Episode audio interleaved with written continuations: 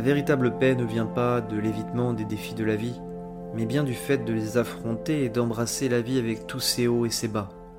Comme dans cette histoire, l'homme a vécu dans la solitude pendant 25 ans. Mais toutes ces années, il n'a pas dû affronter de situations ou de défis où la colère, les désirs et la cupidité auraient surgi dans son esprit.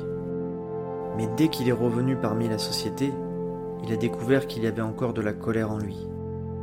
Et si la colère était toujours présente, alors d'autres émotions négatives comme les désirs charnels, la cupidité, la jalousie ou l'attachement seraient également présentes.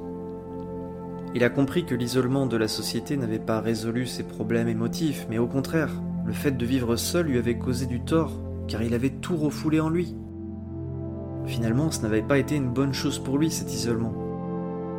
Pour vraiment surmonter ses émotions, tout être humain doit vivre dans des situations où il pourrait les affronter, pour reprendre ensuite alors le contrôle sur elles. L'histoire de ce moine est un rappel que le contrôle de l'esprit ne nécessite pas une fuite de la vie mondaine, ou l'isolement avec les autres, mais vivre dans la société permet de s'entraîner à maîtriser son esprit et à reprendre le contrôle sur toutes nos pensées et nos émotions négatives. Les défis auxquels nous sommes confrontés dans notre vie quotidienne, eh bien, ils nous aident à mieux nous comprendre. Il est courant de penser que seuls ceux qui renoncent au monde peuvent atteindre l'éveil, mais cette histoire nous montre que cette croyance pourrait ne pas être vraie. C'est un mythe.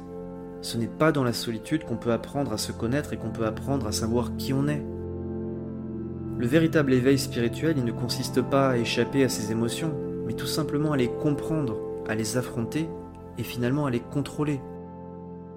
Chaque jour et chaque défi que nous affrontons, c'est une opportunité d'apprendre, de pratiquer et de maintenir le contrôle de soi.